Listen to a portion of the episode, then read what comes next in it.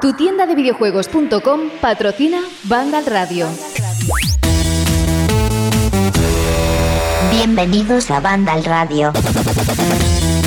Ahí va, ahí va. Si ya estamos en el segundo programa y aquí la gente se está preguntando muchas cosas. Por ejemplo, ¿cuánto va a durar este programa? Pues no lo sabemos. Nosotros arrancamos ya sabéis cómo va cada edición de Banda Radio. Otras preguntas que os podéis hacer. ¿Quién va a estar hoy en esta segunda edición de la octava temporada? Pues bueno, eso es una respuesta fácil de solucionar y de despejar. Pero antes, me gustaría saludaros. Soy José de la Fuente, como siempre. Estamos aquí para repasar lo que ha ocurrido en los últimos días en cuanto a la actualidad de videojuegos. Y sin más dilación, ahora sí, Jorge Cano, muy buenas. Hola, buenas. Es que, claro, el programa sin ti es como que no es programa. Lo decía la semana pasada Rubén Mercado, que por cierto, dentro de un momento estará por aquí. Todavía no, le puedo saludar, o, igual sí. Espera, dentro de un ratito voy a comprobarlo. Pero, oye, ¿qué, qué tal las vacaciones? ¿Cómo has estado? Pues muy bien, demasiado bien, de hecho, porque cuando esto es proporcional, si las vacaciones son demasiado buenas, luego la vuelta es más traumática, si cabe. Eso es verdad. Pero bueno, que, nada, ya estamos acostumbrándonos poco a poco y empezando a rodar, que viene fuerte septiembre. Oye, con todo lo que has visto estas últimas semanas, que supongo que has tenido más tiempo para reflexionar, ¿No te parece un poco raro el punto en el que estamos? Luego se lo preguntaremos también a Rubén. El punto en el que estamos a dos meses vista del lanzamiento de las consolas y que no sepamos mm, detalles importantes como el precio. Yo sinceramente en este 2020 lo menos raro que me parece es que las consolas no sepamos el precio. O sea, me refiero que es, que es un año muy excepcional en todos los sentidos y que todo es excusable. Estamos viendo cómo se retrasan un montón los juegos, se retrasan meses, se van a 2021. y yo qué sé, yo ya ahora mismo no me parece raro nada. Es todo tan loco que no me parece raro nada. Y, lo dije hace antes de irnos de vacaciones, que no me parecía raro que todavía no dijeran el precio ni la fecha. Y, me sigue sin parecer demasiado raro ahora. Ya lo dirán cuando sea, y tienen sus, sus estrategias de marketing, tendrán sus motivos sabrán el tiempo que necesita para promocionar el sobre la consola.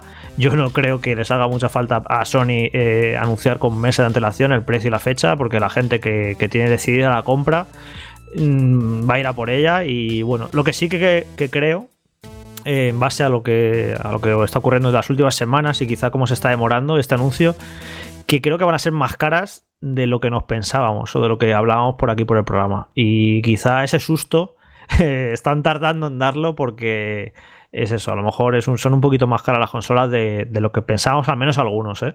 y puede que, por eso estén ahí tardando en dar eh, esa noticia que quizás sea un poquito impactante cuando, cuando sepamos el precio, pero bueno, ojalá me equivoque y, no sean tan caras, pero bueno, que, que no sé, que he cambiado yo un poco la, percepción y últimamente empiezo a pensar que sí, que, van a ser más caras de, esos 500 euros a lo mejor que, que todos estábamos viendo como seguros. Yo recuerdo las palabras de Rubén que nos decía que la consola podría sobrepasar los 500 euros en alguna edición. No sé con el disco duro, si con un terabyte, dos terabytes, pero bueno, son incógnitas que vamos a tener que despejar en los próximos días, en las próximas semanas. Oye, eh, no me resisto a preguntarte si tenías ganas de volver, porque sé que eres hombre de radio y ese lugar en el micrófono sé que se echa de menos. ¿Te ha pasado o no?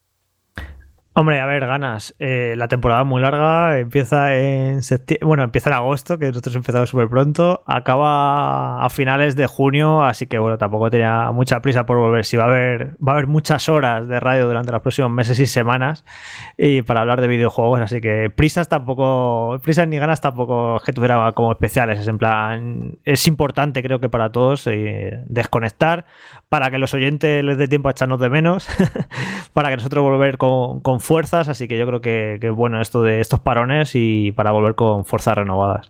Pues mira, ahora que lo mencionas, y lo iba a dejar para el final, pero lo digo ahora, muchísimas gracias por hacer que el regreso de Banda Radio en esta octava temporada sea uno de los más escuchados en una franja de una semana, el mayor número de descargas que hemos tenido en un solo capítulo. Es decir, por parte de los oyentes había muchísimas ganas, algunos se enteraron de cuando lo posteamos en las redes sociales. Un millón de gracias, no os vamos a defraudar. ¿Y qué quieres que te diga, Jorge? Estoy muy contento de verdad que estés hoy incorporado aquí porque creo que va a ser bastante interesante esta temporada y tú no puedes faltar. Como tampoco puede faltar Alberto González. Hola, Alberto. Hola José, por supuesto. Y mira que hoy lo tiene complicado, ¿verdad? Sí, hoy además tiene un montón de, compromisos sociales. Ha dicho, oye, un ratito José, de verdad, no te voy a dejar en la estacada, voy a estar con los oyentes. Y así te tenemos aquí. Pues sí, señor, la verdad es que sabes que soy un hombre de palabra y que te prometí que estaba, aunque fuese un ratito, y aquí estoy, disfrutando una vez más de Banda Radio. Y bueno, bueno, bueno, qué comienzo de temporada hemos tenido. Muy contento de todas las respuestas a los comentarios en iBox, de la gente que se quedaba sorprendida porque ya hemos publicado el programa, porque no tenía claro cuando volvía. Así que bueno, pues eh, bastante orgulloso de la comunidad de Banda Radio y de de este recibimiento, ¿no? Esta bienvenida. Hmm. Lo habéis visto en la sinopsis, en, en, la descripción del capítulo. Hoy vamos a hablar del Call of Duty, el Black Ops Cold War. Vamos a hablar de ese resumen de la Gamescom Opening Live que tuvo lugar ayer a las 7, 8 de la tarde y duró unas dos horas y media. Vamos a, a, ver y a comentar exactamente qué es lo que pudimos sacar de provecho de ahí y más cosas. Y por eso está también Alberto. Así que bienvenido, Alberto. Tenemos a Fran Gematas. Hola, Fran. Muy buenas. Oye, eh, ha sido no unánime, porque creo que han sido dos o tres comentarios que yo he podido ver que no les ha gustado mucho que no te hayamos dejado espacio para hablar del Microsoft Simulator, el, el Flight Simulator. Así que tenemos que, no sé si hoy, pero si no, en algún momento de los próximos días, en algún programa tenemos que solucionar ese papeleta, ¿eh? Sí o sí. Pero ya lo dijimos desde el principio, ¿no? Que no iba a ser un programa centrado en ningún tema concreto, sino que iba a ser un poquillo tocando un poco de todo lo que había dado el verano, ¿no? O sea, que, entiendo la frustración que pueda haber de no escuchar en el programa un análisis de los juegos más importantes de Microsoft de los últimos años y que, como decía yo en el análisis, creo que es uno de los primeros pasos hacia la nueva generación, pero no sé, que ya, ya, lo comentamos desde el principio, ¿vale? Que entiendo la frustración, pero aquel programa no era, no era el momento, no, no era el tiempo, que cuando acabamos de grabar ya eran pasadas las 10 de la noche, creo. Y para eso también, Fran, está el buzón del oyente. Si alguien quiere incluso contárnoslo en su propia voz de que lo hagamos, oye, pues lo, lo envíe a radio.bandal.net y lo pondremos en el programa. No significa que todas las peticiones vayamos a ponerlas, ¿eh? pero me refiero a que lo tendremos en cuenta. Y si lo queréis dejar por comentario, pues por comentario. Nosotros lo hemos escuchado lo hemos leído y por eso lo vamos a tener en cuenta para hoy o para el próximo capítulo de Banda Radio.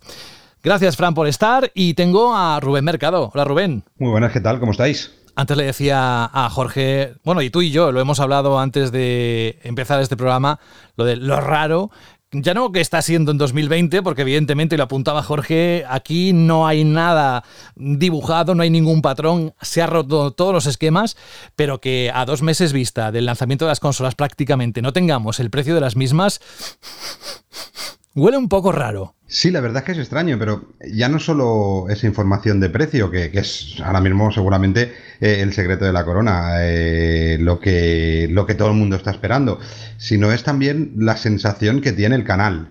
Eh, estos días sabéis que vamos hablando mucho con, con diferentes tiendas y diferentes grandes distribuidoras de consolas y de videojuegos en España y no tienen ningún tipo de información, nada, cero. Una cosa, Rubén, nada. una cosita solo.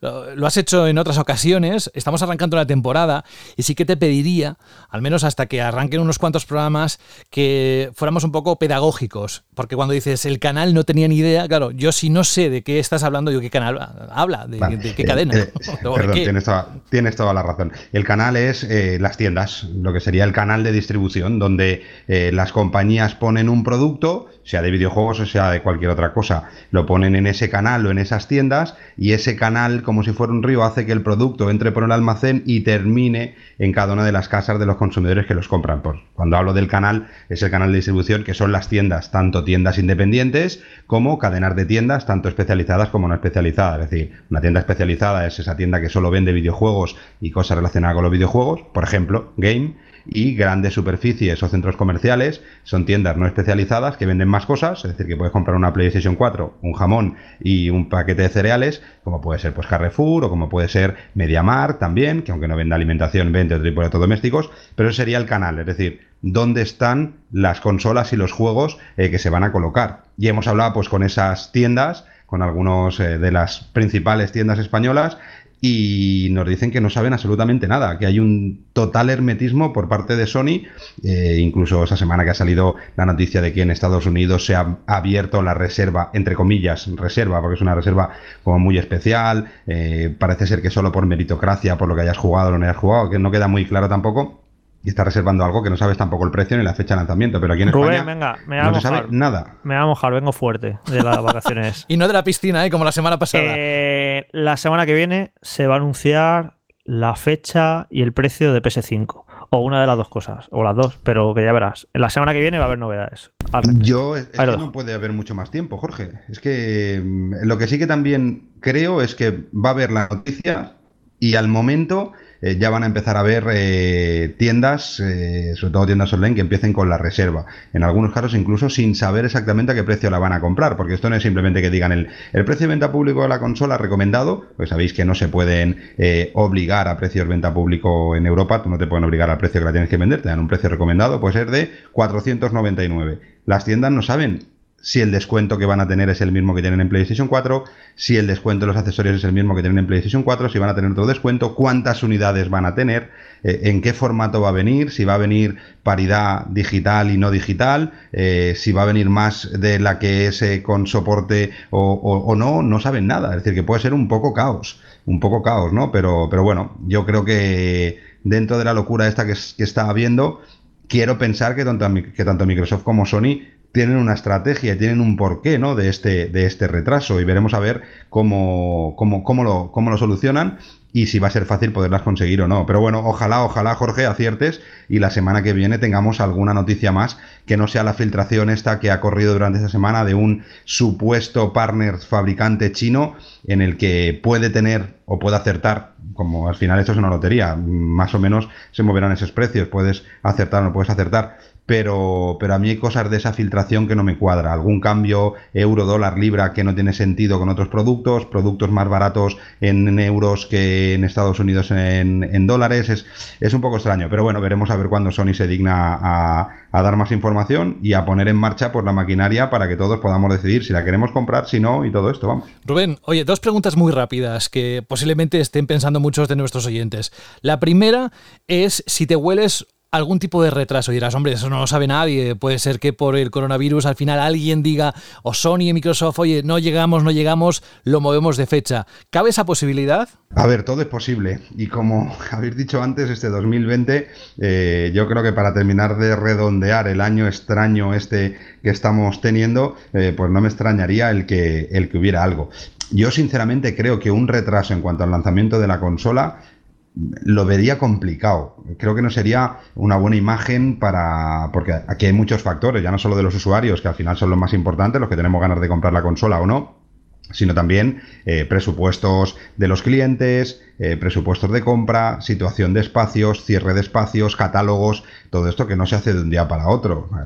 Para que os hagáis una idea, se están cerrando ahora, ya se están cerrando, eh, incluso ya iríamos tarde en algún caso, los catálogos de Navidad de muchos clientes. Ese librito tan grande que os llega a casa o que lo cogéis en las tiendas o online o lo que sea, se están cerrando ya, con lo que quedaría todo como un poco en el aire. Lo que sí que creo es que posiblemente sí que haya una gran escasez, escasez de, de, consolas. Ahí vamos. Yo creo esa que es la... no, va, no va a haber un retraso en sí, pero sí que va a haber una limitación muy grande para poder servir a todos los territorios donde se va a lanzar. Eh, acordaros que quieren hacer un lanzamiento mundial, aunque esa filtración hay una semana de delay entre Japón y el resto del mundo, que veremos a ver si la hacen así o no pero yo creo que sí que puede ser, puede ser, y es mi opinión, ¿eh? que luego seguramente me equivoque, eh, pero que haya una escasez de, consolas en el mercado para poder comprar en ese Day One, o al menos durante los dos primeros meses de lanzamiento. Esa es la segunda pregunta que quiero hacerte. ¿Están jugando a marketing el dar la sensación al posible comprador de que hay escasez y que si no la reserva, pues que es que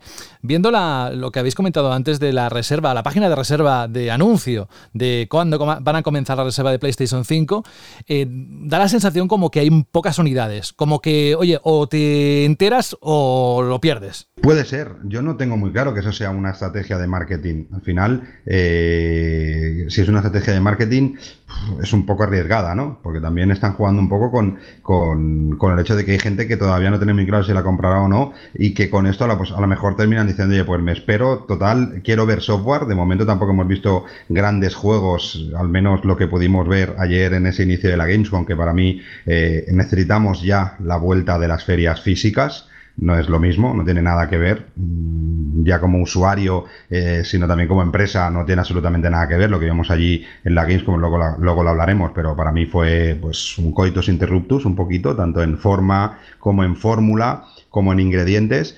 Y, la verdad es que no sé si es una, una estrategia de marketing por parte de las compañías, pero si es así, yo creo que no es la estrategia más acertada. El que quiere reservar la consola la quiere reservar ya y quiere comprarla ya. Y si hay alguno que está dudando, pues a lo mejor esto dices, ya van a llegar pocas máquinas, seguramente ese feeling de que las máquinas, las primeras, no son buenas, cosa que también hemos hablado en algún programa aquí, que no es realmente cierto, eh, pues si todos le vas poniendo freno, pues a lo mejor hacen que, que al final se arriesguen a que traigan muchas máquinas y tengan pocas reservas. Y entonces sí que sería un error, vamos. No, todo lo contrario, están provocando la necesidad de que aquel que esté indeciso o indecisa se lo compre por si acaso, porque igual luego tarda meses sí, claro, evidentemente, pero no sería la primera compañía del mundo que juega con ese tipo de cosas para crear el efecto de necesidad. Bueno, vamos a dejar un poco esto, no sé si alguien más quiere comentar alrededor de PlayStation 5, lo que estamos hablando en los últimos minutos, si no, nos vamos al bloque de noticias donde hay verdaderos protagonistas.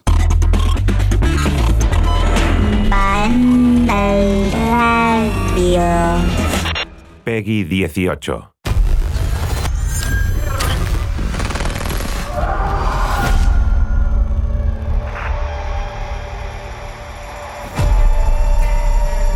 Esta guerra fue una farsa. Años de sangre. Solo para iniciar una guerra secreta planeada desde hace décadas. ¡Nos disparan! ¡Nos disparan!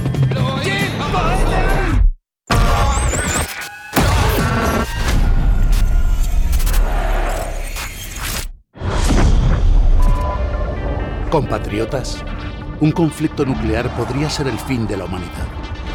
Queremos hacer este mundo más pacífico. Ahí lo tenéis, es el tráiler que pudimos escuchar y ver. Lo podéis hacer a través de la página web de Vandal del juego Call of Duty Black Ops Cold War, como muchos y muchas de vosotros y vosotras ya sabéis. Y es que Activision anunció este pasado miércoles la nueva entrega de su mítica saga de acción que se pondrá a la venta, ojo, atención, el 13 de noviembre en PlayStation 4, Xbox One y que después llegará también a PlayStation 5, Series X y PC. Se trata de una secuela directa del primer Black Ops que se lanzó hace 10 años, en 2010, y estará desarrollado por Treyarch con la ayuda de otros estudios de Activision. Escucháis lo que puede ser quizás un cambio importante para muchos que estaban deseando en esta saga. Bueno, si queréis ver el tráiler completo, evidentemente lo tenéis en la web. A diferencia de Black Ops 4 de 2018, Cold War sí contará con una campaña para un jugador que estará ambientada en la Guerra Fría a principios de los 80, donde nos enfrentaremos a figuras históricas y verdaderas incomodidades mientras luchamos por todo el mundo en escenarios icónicos de la Guerra Fría como Berlín, este, Vietnam o la sede del, KGB. El multijugador competitivo ofrecerá una gran variedad de situaciones, desde escaramuzas hasta combates a gran escala en vehículos y se podrá probar antes de su lanzamiento en la beta que todavía no tiene fecha. Eso sí, el 9 de septiembre, dentro de nada, se presentará y mostrará al mundo el multijugador. Y a diferencia de otros juegos que se lanzarán en PlayStation 4 y Xbox One y posteriormente en PlayStation 5 y Series X, ya sabéis que algunos se van a actualizar gratuitamente. Bueno, pues con Call of Duty Black Ops Cold War no será así y se venderá el juego en diferentes versiones, aunque habrá una edición con un precio más elevado y habrá otras opciones. Pero si no quieres pagar por la versión de nueva generación, también podrás jugarlo en PlayStation 5 y Series X, ya que confirman que será retrocompatible desde el primer día, aunque no tendrás las mejoras de las nuevas consolas todavía por anunciar.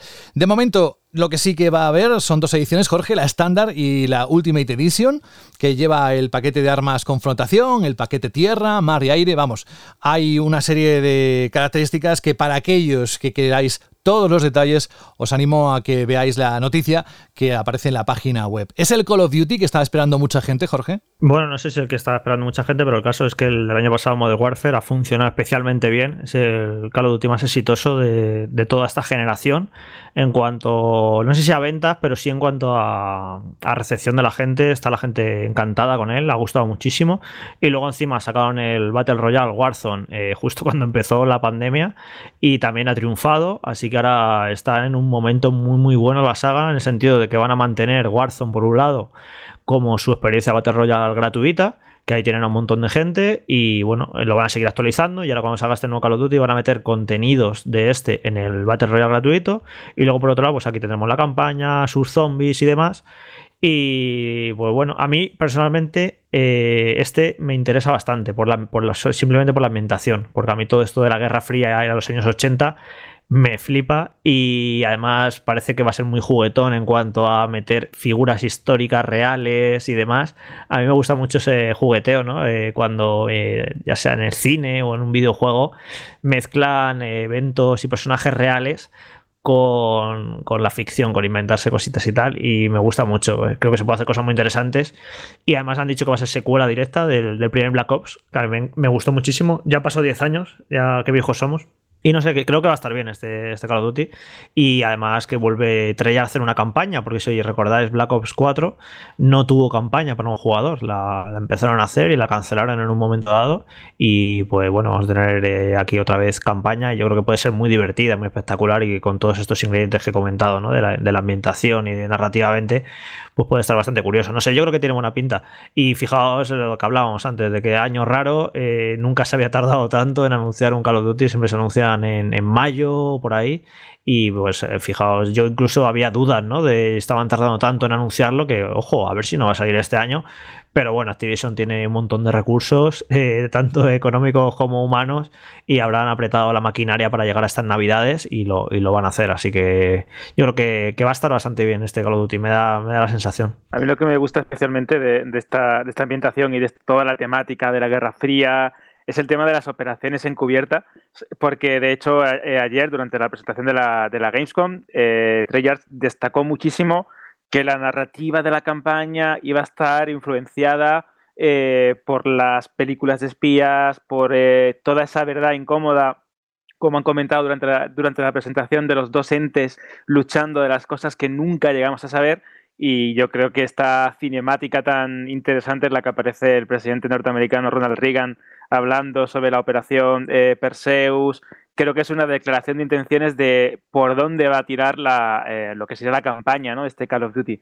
Y también me gustó especialmente un detalle eh, que lo podemos tomar como eh, un posible truco publicitario, y es que las decisiones o los hechos que nosotros motivemos y hagamos en esta campaña para un solo jugador tendrán eh, consecuencias en diferentes finales. No sé cómo va a ser esto, posiblemente sea la típica elección que tomas en un momento dado y te hace pues ser más afín quizás ¿no? a el tema soviético o al tema norteamericano en función de, cómo lo hagas, o si vamos a encontrar pequeñas piezas eh, de esa historia ficcionada que hablaba Jorge, ¿no? De a lo mejor participar en un evento histórico y si haces una cosa ocurre de una determinada forma y si haces otra ocurre de otra. Vamos a ver cómo lo plantean porque creo que va a ser muy, muy interesante. Y como nota curiosa, eh, hay que decir que el tráiler de presentación del, del, pasado miércoles con el que se dio a conocer el videojuego eh, a todo el mundo estaba capturado y realizado en PlayStation 5. Así que nos podemos hacer una idea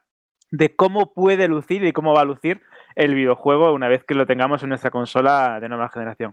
Yo tengo personalmente muchísimas ganas. El año anterior, el Modern Warfare, me gustó especialmente por la campaña. Creo que tiene uno de los mejores multijugadores en, en años. Y Treyarch, si no me equivoco, también está apoyada por Raven Software, que también se encarga de, de poner su granito de arena en esta, en esta entrega. Y creo que son los ideales para presentarnos un juego, sin lugar a dudas, de la, con la subsaga Black Ops y con lo mejor de una campaña y lo mejor de un multijugador que han demostrado que en esto también son verdaderos expertos. Profundizando un poco en lo que ha dicho Alberto sobre el tema de las elecciones y tal, este va a ser el primer Call of Duty que se aleja un poco de, de lo que es la típica caña cinematográfica lineal ¿no? de un Call of Duty, que esos elementos los va a seguir teniendo, pero ya desde el principio eh, aquí tú te vas a crear un personaje que puedes elegir en su género entre hombre, mujer o desconocido. Le puedes elegir un contexto argumental y a lo largo de la historia habrá niveles donde se profundice más en la exploración y también habrá mm, esas distintas selecciones, como ha comentado Alberto.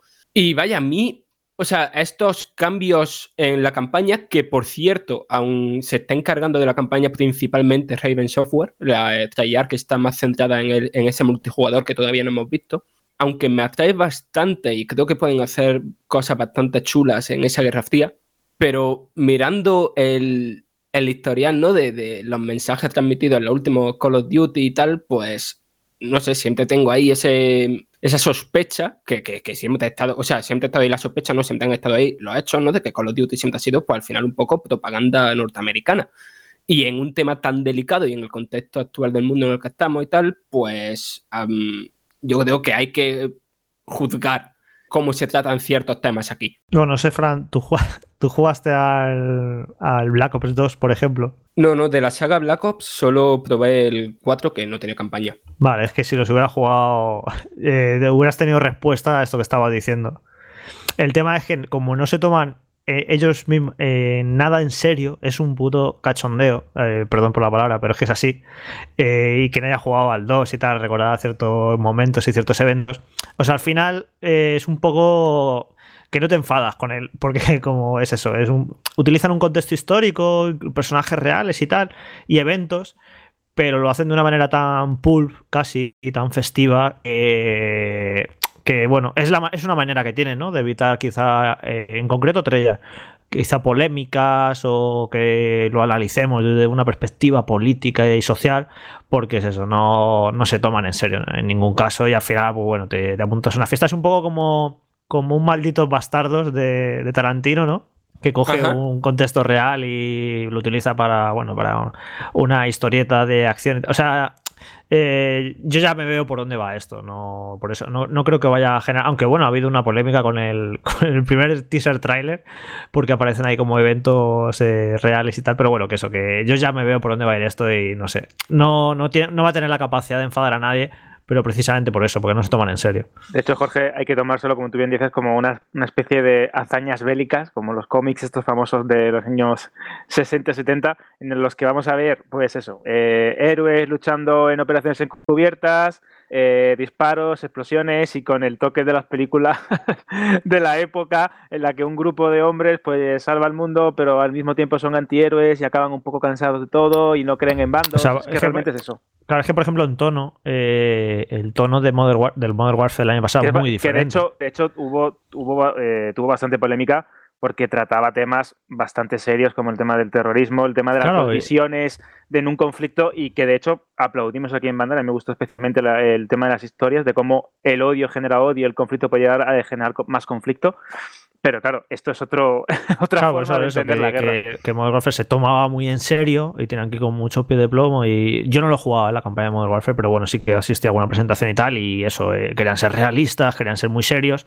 Pero Black Ops no, Black Ops no, Black Ops siempre ha sido muy, muy festivo, un poco de cachondeo. Y, es eso, por eso no, no creo que vaya a generar ningún tipo de polémica. De hecho, ahora que, que los recuerdo, eh, he leído varias previews del juego ¿no? de medio norteamericano que han podido acceder a él. Y comentaban en una de ellas que, que, había niveles que son un poco como lo que contáis, ¿no? En plan de espectáculo puro y duro, incluso con música tecno de la época y un festival de balas, incluso situaciones en plan alucinógenas que, y, y otros momentos que uno de los, de los textos que leí les recordaba a Pops the Line. No sé si recordáis ese juego, pero era un juego militarista, antimilitarista. Y o sea, son cositas que, en verdad a mí me han hecho que tenga bastante ganas al, nuevo Call of Duty. Ahí estaba la primera noticia. Vamos con la siguiente del bloque. Resident Evil tendrá una serie de acción real en Netflix. Y es que la conocida plataforma de streaming sigue sumando adaptaciones de videojuegos a la pequeña pantalla. Ya anunció, si sabéis y recordáis, una serie de Cyberpunk 2077 y también se pueden ver incluso las tres temporadas de Castlevania, además de la película de Nino Kuni y el anime del Dragon Dogma, que recientemente además presentó su primer tráiler. Ayer la compañía desveló que está trabajando en otra más, una serie de acción real, como decía antes, de Resident Evil. La cuenta oficial de Netflix España ha compartido una imagen del guion del primer capítulo que se llamará Bienvenidas a New Raccoon City. El guion de esta nueva serie de Resident Evil no será una adaptación fidedigna de los videojuegos, sino que contará con su propia versión del universo de la saga de Capcom.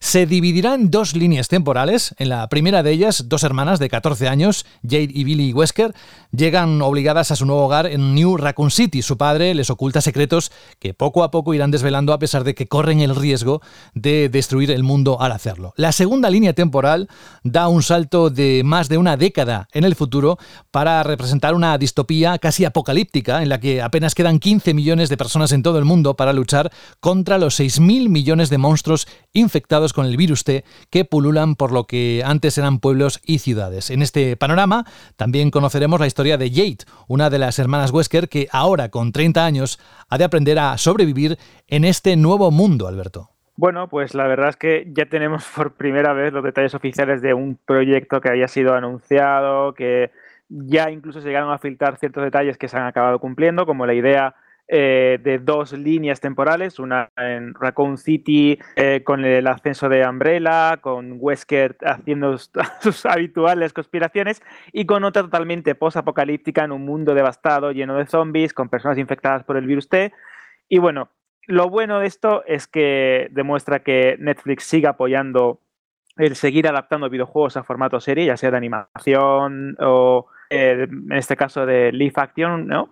Pero eh, hay que matizar ciertas cosas. Yo entiendo que los aficionados a la saga estén completamente decepcionados porque no se va a adaptar de forma literal ni la primera entrega, ni la famosa segunda, ni la tercera, ni nada, sino que van a tirar por derroteros que os recordamos eh, son casi idénticos a los que ya hemos visto en el cine con las películas de Mila Jovovich y Paul Anderson, ¿no? Es decir, vamos a encontrarnos mm, hablando mal y pronto, posiblemente mamarrachadas, secuencias acrobáticas, combates muy locos. ¿Y por qué lo digo con tanta seguridad? Porque el showrunner de, la, de esta serie, de esta miniserie en principio de ocho capítulos, es Andrew Dabb, que es el creador de Supernatural. Y entonces vamos a tener un equilibrio entre teen, adolescente, eh, con toques de acción y el gore justo. Y no sé si esto le va a sentar demasiado bien a la serie. También hay que dar un poco y un pequeño atisbo de esperanza porque Brownie eh, Hughes, uno de los directores o de las personas clave en The Walking Dead, se va a encargar de dirigir al menos los dos primeros episodios. Y esto es, mm, por lo menos, un atisbo de esperanza, un pequeño, un pequeño eh, claro en la oscuridad, porque es un tío que tiene bastante experiencia en televisión y que sabe lo que hace. Pero ni el argumento, esto lo digo a título personal, ni de quién viene, que es Constantine Films, los productores y dueños de la licencia de Resident Evil en lo que sería el cine, me hacen pensar que esto va a acabar bien. A lo mejor me tengo que tragar mis palabras y pasa un caso de Witcher, que también parecía la cosa que no pintaba demasiado bien, y mírala, ahí está, ha gustado muchísimo y tenemos también una segunda temporada que ya mismo veremos en, la plataforma. Lo que pasa, Pero bueno, que, que las películas, bueno, no nos gustarán a los amantes de los videojuegos. Pero han sido un éxito. Claro, han hecho un montonazo de dinero, entonces yo entiendo que quieran seguir por esa línea. En cualquier caso, como adaptación de los videojuegos, que está claro que las películas, bueno, es que ni lo han intentado, eh, es muy difícil que la serie lo haga peor. Entonces, claro, tenemos muy malos precedentes. Claro, a lo mejor con que hagan un poquito de caso a los videojuegos, con ciertos guiños, ciertos tal, yo que sé, a lo mejor ya con eso eh, consiguen contentar a los fans. Simplemente con ser un poquito más fiel a los videojuegos. Eh, porque es difícil que sean menos fieles a los videojuegos que las películas, porque ya directamente no sé cómo tendría que ser un, no sé, una comedia romántica, es que no lo sé, vamos, porque es imposible. Por eso digo que a lo mejor la serie que está, no sé, a lo mejor no está tan mal, ya te digo, si, si intentan acercarse un poquito, aunque sea a los videojuegos, pues pueden contentar a, los fans en contraste con las películas. Sí, a, poco que intenten, como bien dices, ¿no? respetar cierta mitología, es decir, ver lugares comunes de Raccoon City, que nos muestre la comisaría, que nos muestre la mansión de las montañas Arclay, eh, con que sean y jueguen con eso, pues quizás pueden llegar a conseguir precisamente lo que busca Netflix, que es crear una mitología propia en base a algo que ya conocemos. Este movimiento ha funcionado bastante bien, otras veces no tanto, pero si algo demuestra la plataforma de streaming, pues eso, más conocida y más potente en el, en el mundo, es que quiere crear contenido original. Y claro, Resident Evil es una saga que tiene un montón de mitología detrás, que tiene entregas muy veneradas, que todo el mundo tiene en su mente cómo debe llegar a ser, pero no olvidemos que la propia Capcom traiciona, si se puede llamar así, ¿no? Una y otra vez estos mitos y estas formas y se reinventa con cada entrega. Ya lo hemos visto con la octava, en un pueblo, con hombres lobos, con seres espirituales, en la séptima, eh, haciendo guiños a la matanza de Texas.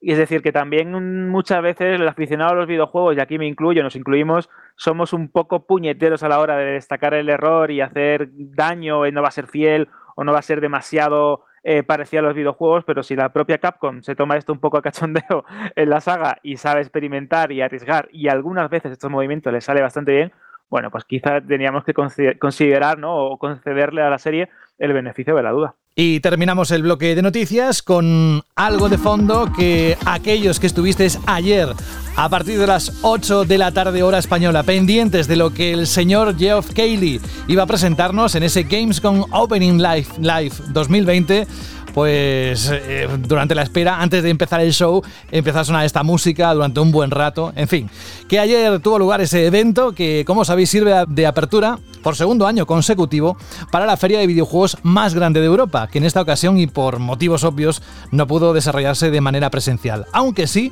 lo hizo de forma digital. Este evento, presentado y dirigido por el ínclito, por Jeff, ha dejado multitud de nuevos vídeos y algunos anuncios, aunque es cierto que no ha habido grandes sorpresas o revelaciones como ya habían advertido. En cuanto a titulares, podemos decir otro pequeño adelanto de Dragon Age 4, un extenso gameplay del nuevo Ratchet Clank Rift Apart, el juego de moda Fall Guys presenta su nueva temporada, Unknown 9 Awakening es una aventura transmedia para PC, PlayStation 5 y Series X, la nueva expansión de World of Warcraft llegará el 27 de octubre, Age of Empires 3 Definitive Edition ya tiene fecha, será el 15 de octubre cuando salga a la venta, el terror en miniatura, la continuación de Little Nightmares, volverá en 2021, también vuelve la saga Of Honors. Star Wars, Alberto, viene por partida triple. La expansión para un jugador de Doom Eternal llegará el 20 de octubre y también vuelve el clásico Turrican. Esto dicho así muy rápido, pero os aseguro que en el artículo que hay en banda en la página web podéis echar las horas que queráis porque ahí tenéis toda, toda la información. Pero bueno, yo lo de Star Wars di por hecho que te hizo ojillos, Alberto, ¿eh? eso lo digo yo. No lo sé, no te lo he preguntado. Pues imagínate, tuvimos el tráiler de la campaña de Squadrons, este videojuego centrado en el pilotaje de naves de la Guerra de las Galaxias. Y yo que tenía ciertas dudas porque no sabía si esta campaña iba a tener una fuerte narrativa o demasiado cuidada, me di cuenta que, ojito con esto, el localizarla después de los eventos del retorno del Jedi, el hacer hincapié en los últimos remanentes del Imperio, en las eh, tramas de espionajes de la recién nacida Nueva República, creo que va a estar bastante chulo y que va a darle un plus extra a lo que eran los modos multijugador que ya conocíamos y que iban a ser el eje o que van a ser el eje capital de, este, de esta aventura de EA Motif. También me gusta muchísimo el Lego eh, de Skywalker Saga, esta recopilación de todos los capítulos de la saga de Star Wars en formato Lego, porque el trailer era maravilloso, que hacía hincapié en todos los momentos más épicos de las películas, en la puesta de sol binaria de Tatooine, en el combate de la Estrella de la Muerte, la trinchera. Bueno, increíble. Se confirma que se retrasa a primavera del 2021, pero a cambio vamos a tener versión de nueva generación en PS5 y en Series X. Y ya por último, también curiosísimo este eh, contenido descargable barra expansión de los Sims 4, que es el juego que más DLCs creo que tiene junto a los de Dear or Alive, porque creo que ya van por, no sé si eran 500 o 600 dólares tenerlos todos, una locura. Bueno, lo que iba, el contenido mola mucho porque es como viajar al parque temático de Star Wars en Galaxy Edge, el que está allí en Disneyland, y te permite pues crearte tu sable láser, vestirte como Rey, como Kylo Ren, no sé, creo que mola mucho, sabes que me va a encantar y como decía Sara ayer en el grupo que tenemos de banda al radio, te veo, jugando, te veo jugando en mi casa porque ella también es una auténtica fanática de los Sims. Así que bueno, eh, los aficionados galácticos estábamos más que servidos eh, ayer durante la Gamescom. A mí el evento este, para ir a los granos y muchos rodeos, me pareció directamente insufrible, eh, una agonía total. Y claro, dije, bueno, a lo mejor es que vengo de vacaciones, he desconectado mucho, ahora esto, me da no sé, pero empezado, eh, bueno, mientras lo estábamos viendo, comentando con mis compañeros, luego hablo con, compañeros de otros medios, y ha habido esa, sensación generalizada de que fue un rollo que no te lo acabas. Y, claro, eh, yo me pregunto que por qué hemos tenido esa sensación, ¿no? De que el evento ha sido tan malo. De hecho, me he puesto a mirar este mismo evento el año pasado y realmente te pones a compararlos frente a frente y no fue, en cuanto a los contenidos, no ha sido peor que el del año pasado. Incluso te diría que a lo mejor ha sido hasta mejor. Porque estoy viendo aquí el del año pasado es que no hubo grandes cosas tampoco. Pero yo no tuve una percepción de que fue tan malo. Creo que este evento ha sido un poco la, la gota que ha colmado el vaso de todo este verano repleto de mini eventillos que nos han ido minando a todos un poco y, desgastando. Porque como no ha habido tres, pues cada uno, cada compañía ha montado la, fiesta por su parte, que a mí en un principio no me parecía mal. Creo que no es un problema tanto de formatos como de contenidos. Que estos eventos, se han hecho muchos eventos, pero yo creo que muy falto de contenidos. Hay juegos que vimos ayer que yo ya tenía la sensación de que los he visto cuatro veces en cuatro eventos, que si en el, evento de Microsoft de mayo, que si en el PC Gaming Show, que si no sé qué. O sea, eran como, llevamos todo el verano viendo los mismos juegos prácticamente, no sé, y fue, a mí se me hizo esto, ya te digo, este evento durísimo. Y es eso, creo que al final todo este experimento de no E3 y de mil eventos, eh, hemos acabado todos agotados yo lo que veo, vamos, en redes sociales en general no ha gustado nada. Esto incluso eh, me hace mucha gracia ver gente diciendo, por favor, que vuelva a la E3 el año que viene, porque esto es insoportable. Y ya os digo, no, no creo que sea tanto el problema de que se hagan eventos en paralelo más pequeños, sino porque también es que ha habido mucha falta de contenido, porque claro, toda esta situación lo que ha provocado es que los desarrollos de los juegos van más pillados, van con retrasos, no han podido enseñar bien mucho, muchos juegos. Mirad Nintendo, el, año tan atípico que está teniendo, especialmente Nintendo, que es alucinante simplemente. Lleva más de un año sin hacer un, Nintendo Direct eh, de los grandes. Eh, mm, están las navidades a la vuelta de esquina. Bueno, decimos, hablamos del precio de Play 5 y de la fecha y tal, pero Nintendo, que no sabe ni qué juegos van a lanzar estas navidades, es, es alucinante. Así que bueno, es eso que al final todo esto del coronavirus eh, está afectando a la industria de, manera, de un montón de maneras y creo que una evidente ha sido este verano tan raro que hemos tenido de, de mil eventillos, de juegos que se retrasan, de juegos que no se muestran como se deberían, luego todo este agotamiento de, anunciar juegos con CGI, que esto es algo muy típico de la industria, pero que agota especialmente si no se compensa por otro lado con, gameplays. Menos mal que ayer enseñaron un gameplay de, de Ratchet Clank, que es un poco uno de los pocos atisbos ¿no? que hemos podido ver de cómo van a ser los juegos de nueva generación.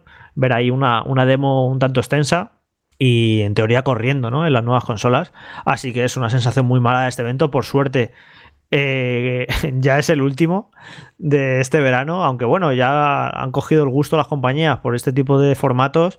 Y bueno, pues ya veis que los Vengadores hacen todos los meses un evento para mostrar novedades. El juego este de Square Enix Outriders también ya se ha puesto de moda el hacer 1050.000 Nintendo Directs, porque es eso, al final, el formato este que, inventó Nintendo hace unos años se ha puesto de moda, ya lo imitan todo, lo imita Microsoft, lo imita Sony, lo imita todo el mundo. Y al final, no sé, es que todas las semanas hay algún sábado de estos y yo creo que hemos acabado todo un poco, todos un poco agotados. De hecho, esta semana lanzó Nintendo un Nintendo Direct sin venir a cuento, que no lo esperábamos nadie y flojísimo de contenido, que te quedas como diciendo, joder, para hacer esto, no sé si no es mejor no hacer nada eh, o anunciar los juegos de otra manera, ¿no? Con una nota de prensa, lanzando el trailer, no lo sé.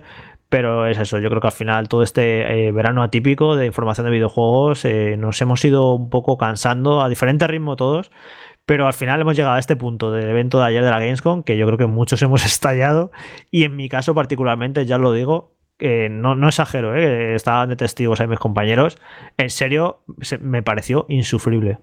A ver, yo un poco también como, como Jorge, ¿no? no voy a hablar del contenido del que salió ayer, porque yo creo que todos hemos visto, el que no lo vio en directo ha podido ver el resumen en nuestra web, por ejemplo, un resumen así como más eh, apto para, para los usuarios que no tienen ganas de tanta paja y de tanto contenido que para mí, bueno, para mí creo que fue, la presentación de ayer fue incómoda para los profesionales del sector, para los periodistas, y sobre todo insufrible y, con un formato eh, muy poco atractivo para el usuario final. También hay que entender que, bueno, supongo que como no ha habido E3, como dice Jorge, como no ha habido esos, esas informaciones, todos esperábamos cosas que, esperábamos que en algún momento, en alguno de los eventos se dijera, pues no sé, algo del, de, del Ring, algo de Silent Hill, eh, alguna cosa más de PlayStation 5 o de Series X, pero hay que entender que Gamescom, eh, la filosofía de la Gamescom es una, es una feria eh, muy centrada para el público final y sobre todo para el público alemán. Es una feria en la que su gran potencial son los grandes pabellones para que la gente pueda ir allá a probar eh, con el mando en la mano o ver diferentes lanzamientos, diferentes informaciones. No es una feria en la que de siempre hayamos tenido grandes noticias o grandes lanzamientos o grandes informaciones. Es una feria que normalmente está muy destinada para que las compañías a nivel profesional puedan enseñar o cerrar incluso ya eh, forcas o cantidades de compra que van a querer los clientes, porque es una feria que eh, tiene visitas internacionales, sobre todo europeas, en el que las compañías y cada una de sus delegaciones eh, para cada territorio pues enseñan su producto. Y sobre todo muchas otras pequeñas empresas pequeñas indies que lo que están buscando son desarrolladores que aquí con este evento se ha quedado un poquito todo cojo no entonces hay que entender que no es mm, una feria en el que esperamos o en el que mm, año tras año tengamos grandes noticias o grandes novedades, ¿no? Pero eh, creo que la falta de tres, la falta de, de, fechas o retrasos por culpa de la situación en la que estamos, esos miedos por parte de las compañías, todo esto ha hecho que a lo mejor esperáramos algo más de lanzamientos o de noticias. Lo que sí que hay que mm, replantearse muy mucho es ese formato de, presentación que parece que, si no dura dos horas eh, no, es una, no, es una presentación interesante. Oye, a lo mejor hay que hacerlo mucho más dinámico. Para esto, por ejemplo, Microsoft creo que el camino que ha cogido en las presentaciones que has hecho, que ha hecho, eh, es bastante más dinámico. Es vídeo, vídeo. Los usuarios queremos ver juego, queremos ver chicha, nos sobra gente hablando y explicando lo maravilloso que es uno, lo maravilloso que es otro, lo que ha crecido y lo que ha dejado de crecer. Eh, mira, el, eh, evento, el evento del año pasado y duró también dos horas. Yo creo que a lo mejor es que ha firmado este señor con, con la Gamescom, que tiene que hacer un evento de dos horas todos los años, porque lo vi forzadísimo el de ayer, que duraba dos horas. O sea, no había contenido para dos horas. Por eso se nos hizo tan pesado. O sea, ya me, se me hizo pesada la primera hora. Tú imagínate la segunda, ya fue un infierno.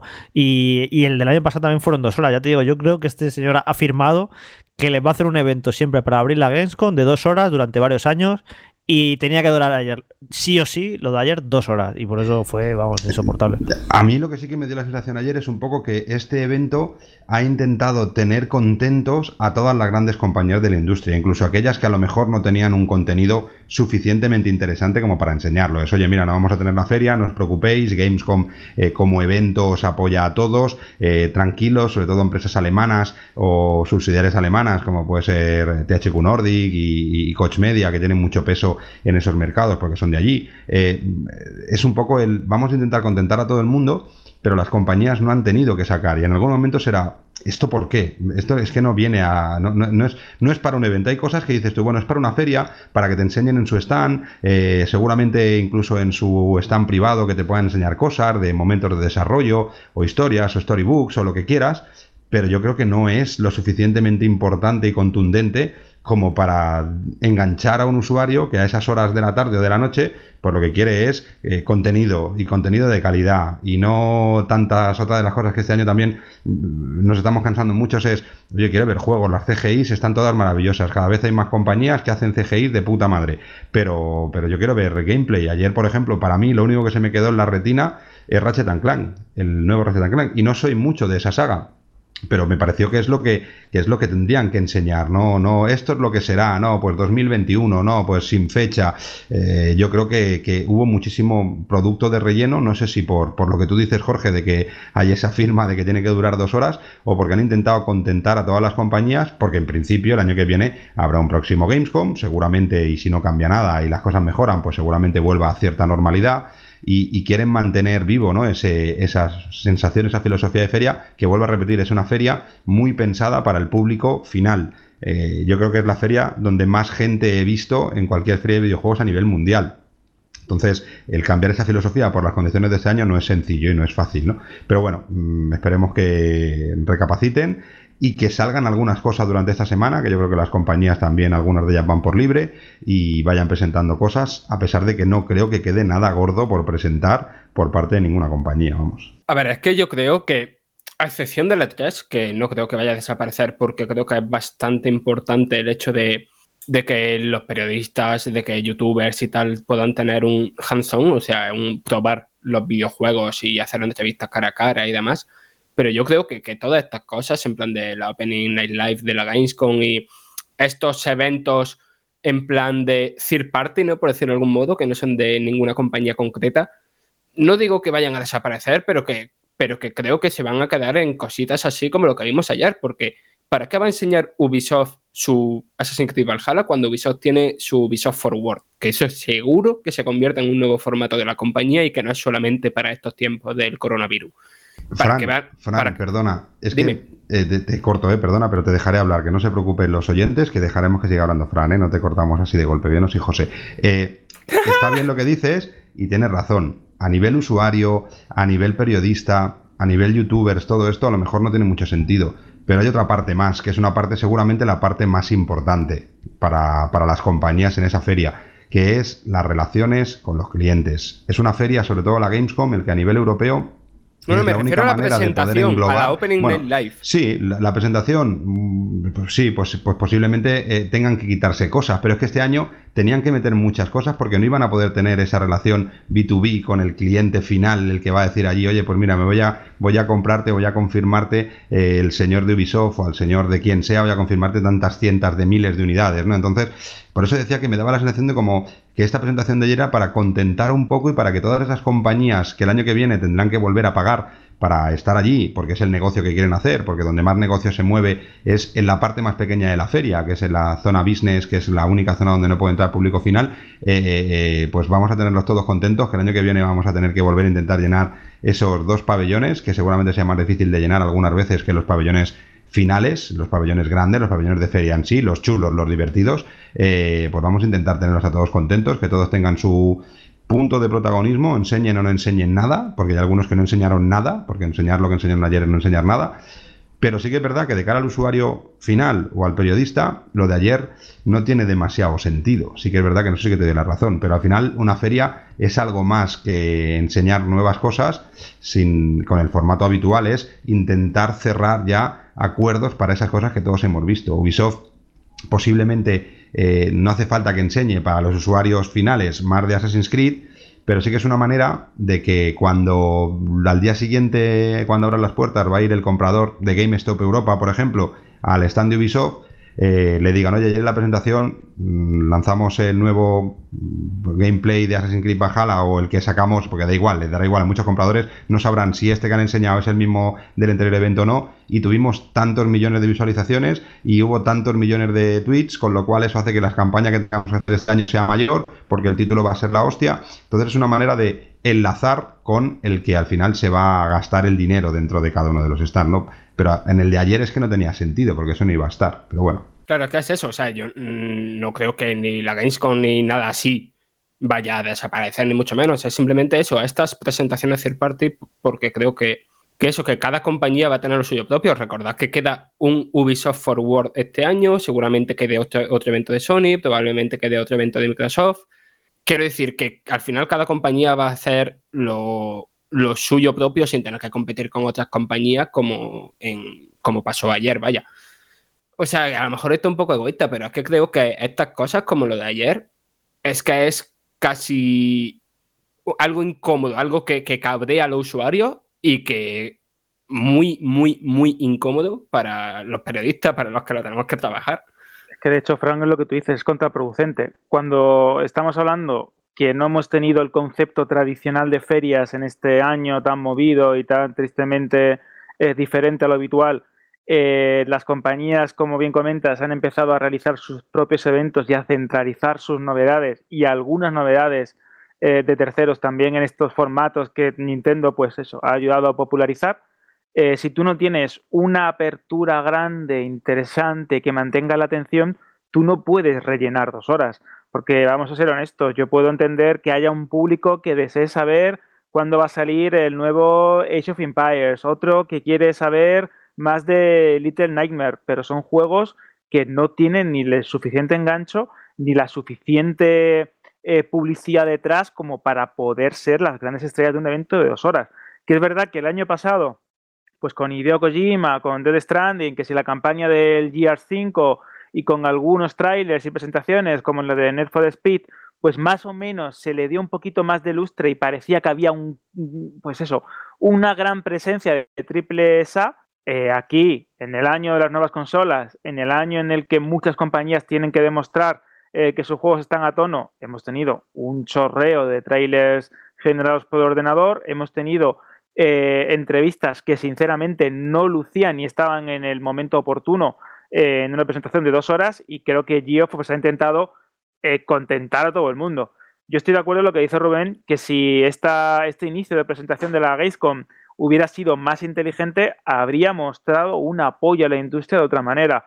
¿Cómo? Pues hablando eh, de personas que tienen propietarios de tiendas de videojuegos, buscando cómo las compañías se han adaptado a estos tiempos de coronavirus, no sé, otra manera, es decir, otra manera de intentar enfocar el momento tan particular que está viviendo la industria y no a través de unas entrevistas que me decían bastante poco y de unos anuncios, unos trailers y unos vídeos que, salvo contadas excepciones, pues no han llegado a contentar a nadie.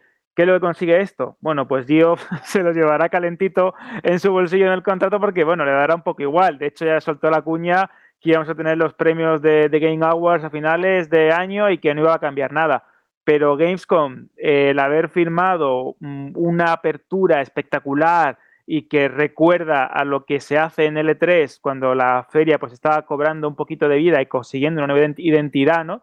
Eh, como, como empresa y como evento propio en el mundo de los videojuegos, que te presenten dos años seguidos eventos poco lucidos, tanto de cubrir como de ver, como de disfrutar, pues no sé si es demasiado bueno para tu imagen como, como feria, la verdad. Yo quiero terminar con una nota de optimismo. Eh, yo creo que lo peor ya ha pasado.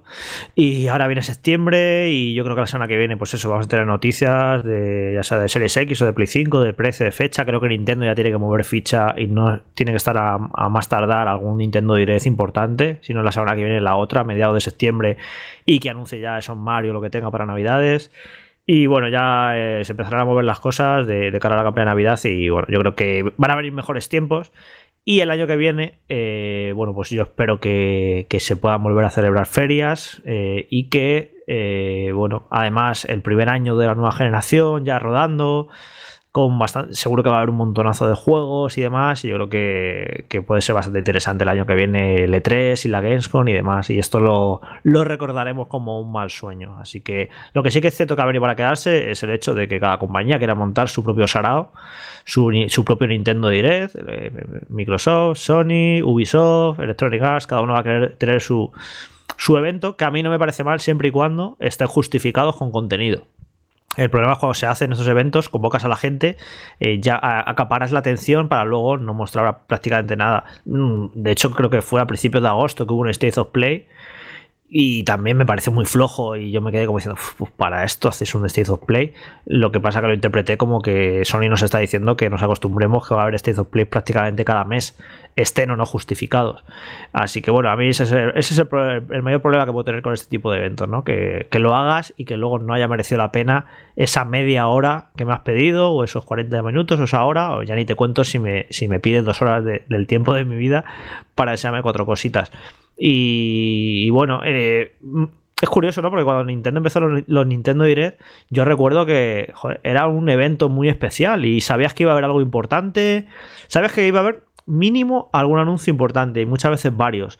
Y se creaba muchísima expectación y yo creo que la propia Nintendo con su comportamiento ha, devaluado el concepto de Nintendo Direct porque ha empezado a hacer Nintendo Direct como churros, que si Nintendo Direct Minis, que si Nintendo Direct no sé qué, y ahora mismo, cuando si Nintendo, cuando Nintendo ya va a lanzar un Nintendo Direct, muchas veces son recibidos ya con cierta distancia, en plan, bueno, a ver, cuidado, a ver qué va a ser, que luego nos decepcionamos.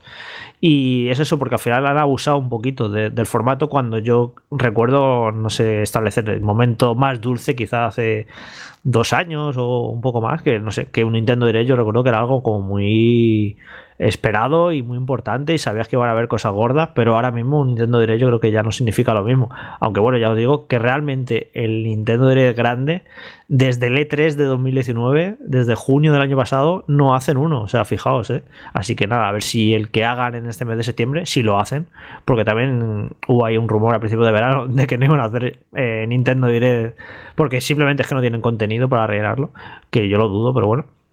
Así que a ver qué hacen. A lo mejor simplemente pues anuncian los Mario estos y ya está, y no, nada más. No hace falta montar un Nintendo Direct. Pero no sé, también la gente está ahí esperando, ¿no? Que digan algo de Bayonetta 3, que no sé, que el Zelda Breath of the Wild 2, ¿no? Que lo anunciaron hace un año. Pues un, el Metroid, Jorge.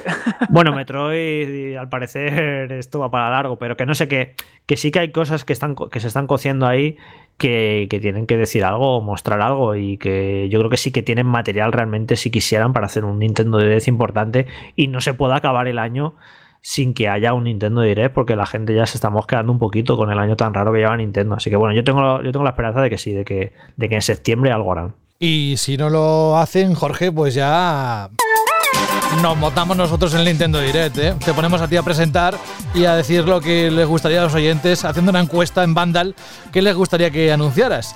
En fin, es una broma. Em, lo que no es una broma es lo que vamos ahora. Él se tiene que ir, tenemos que anunciar la pregunta. De hecho, os voy a hacer yo una pregunta. ¿Qué os ha parecido a vosotros? Porque hemos estado hablando en los últimos minutos de la Gamescom y, y de esto que ha hecho el señor Geoff. Pero ¿y a vosotros? ¿Qué os ha parecido? Banda al radio. Y atención porque no sé si será esta sintonía o será otra. Voy a tirarte una al azar, pero no te quedes con ella porque sé, Alberto, que tú eres de agarrarte enseguida a lo que te ponga. Así que puede ser o no que esta sea la sintonía de esta temporada de la pregunta Chirly, porque la pregunta Chirly viene, como os dijimos la semana pasada, vitaminada, viene a tope. Va a haber retos de todo tipo, no solo en cuanto a preguntas, sino también audios. Bueno, no voy a adelantar yo más, Alberto, que me emociono, ya me conoces.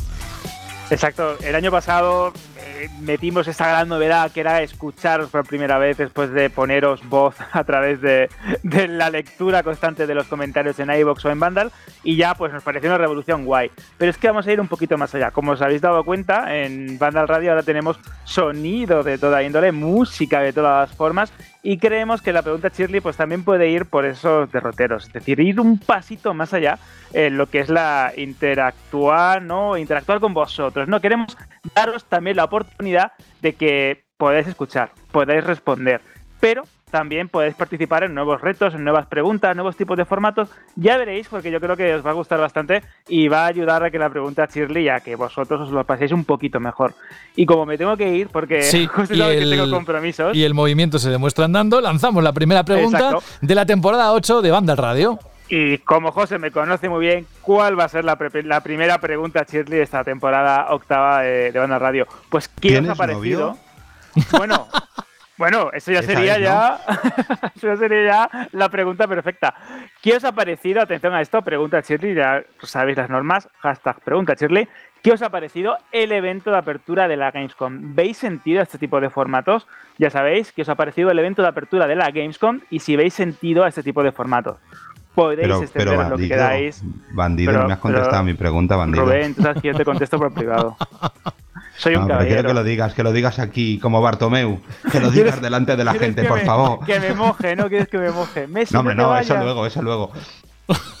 Madre mía, madre mía, no se puede dar pie, no se puede dar pie. bueno, espera, que tengo, tengo que comentarle algo a Rubén, que el otro día pensé que podíamos hacerlo ahora en, la, esta temporada de Banda Radio, que tiene que ver con videojuegos y uno de sus mitos, pero a ver si podemos cerrarlo en algún momento. Sigue, sigue. ¿Qué pasa si alguien quiere responder a, esa pregunta, a esa primera chili pregunta que has lanzado? ¿Qué, ¿Dónde tiene que dirigirse? tienes? Pues tienes radio.bandal.net por si quieres enviar el formato de audio. Recordad intentar ser un poquito concisos para que tengamos más tiempo para poder colocar todos nuestros comentarios. Que eso es verdad, porque si juntamos los de buzón de oyente más las chirly preguntas, va a ser que igual no vamos a tener tiempo para el resto del programa para hablar nosotros. Así que lo vamos a limitar a 30 segundos. 30 segundos. Todo aquel audio que pase de 30 segundos, pues va a ser que no. Exacto, y aparte pues tenéis como siempre, tanto eh, cuando se cuelga el programa en Vandal como se cuelga el programa en iVox, ya podéis comentar allí como siempre, que no tengáis duda, que me encantará leeros y teneros y eso, en el programa, vuestro ratito, vuestro cachito,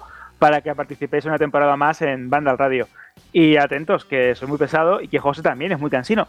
Pero es que esta temporada, con el tema de los audios y los sonidos, tenemos algunas ideas que yo creo que pueden dar bastante juego. Sí, y además dijimos que la semana que viene, o sea, a principios de septiembre, íbamos a desvelar unas cuantas novedades de esta octava temporada. Bueno, Alberto I de Málaga, que gracias por estar con nosotros y que disfrutes de esa velada que tienes ahora en los próximos minutos. Exacto, muchísimas gracias una vez más por acogerme. Y me ha encantado esto del título nobiliario de Alberto I. Me siento un poco ya rollo de la realeza o incluso como Alejandro Magno, ¿no? Una, qué movida. Bueno, espera, Alberto, antes de que te vayas, que si no se nos va a olvidar. Cuéntales a los oyentes el mensaje que te mandé hace, hace poco, hace unos, unos días. Estaba en la piscinita tomándome algo y le digo, le voy a decir a Alberto una cosa que le va a gustar mucho. Bueno, bueno, bueno, esto me emocionó bastante porque me dice, pásale este mensaje a Taylor Swift y dile que el disco Folklore es un discazo. Y a mí se me caían dos lagrimones, José. Yo me emocioné muchísimo. Madre mía, le enseñé, lo puso móvil, Cano. Le enseñé el móvil, le enseñé el móvil a, a, Taylor y Taylor dijo, menos mal, porque tenía susto, porque Jorge es muy crítico y me dio mucha caña con Reputation. Y digo, mira, mira, pues aquí tienes, aquí tienes. La verdad que es un discazo, José. No sé si lo habrás escuchado, pero. No, no, pero. Yo creo que merece. ¿Qué merece la Pero es muy posible que pongamos algún tema de Taylor Swift esta temporada. Ya no solo lo vamos a nombrar, sino que vamos a, a pedirte que, que nos digas un, un, tema que te guste o del nuevo disco eh, o de su discografía. Oye, antes de irte, ahora voy a hacer yo como Jorge, porque es que me he acordado, se me ha saltado la, la bombilla.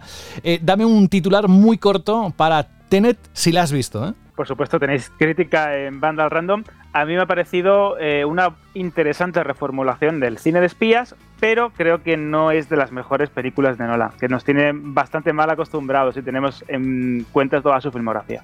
Alberto, pero, Alberto, Ah, perdón. Dime. Espera. ¿Se puede decir que tenemos que verla? Tenéis que ¡Buah! ¡Buah! Es que, ¡buah! ¡Buah! Te has lucido ahí, Fran. ¡Buah!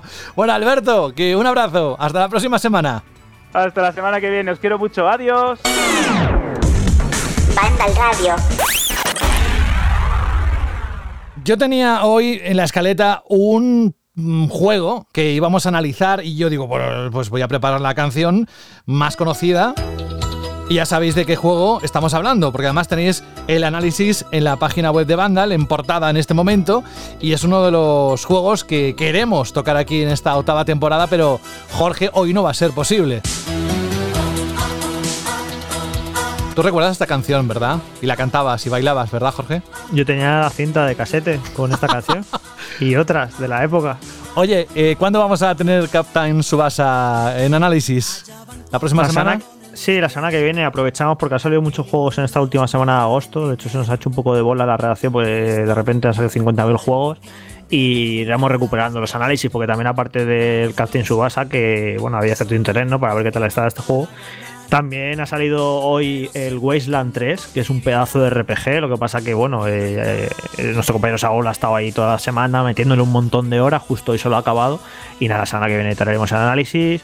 También Project Cars 3, que es un juego interesante de coches, que lo ha hecho Carlos. Bueno, hay varios, como varios análisis ahí que se nos han ido acumulando. Y la semana que viene hacemos limpia y los intentamos traer todos. Mira, escucha, escucha. Oliver, Benji, los magos del balón. Benji, Oliver, sueños de campeón. Benji, Oliver, el fútbol es su pasión. Pues próxima semana, así que le decimos adiós y hola a un análisis que dejamos, bueno, un análisis. Hicimos una referencia eh, la semana pasada al Microsoft Flight Simulator 2020, un juegazo.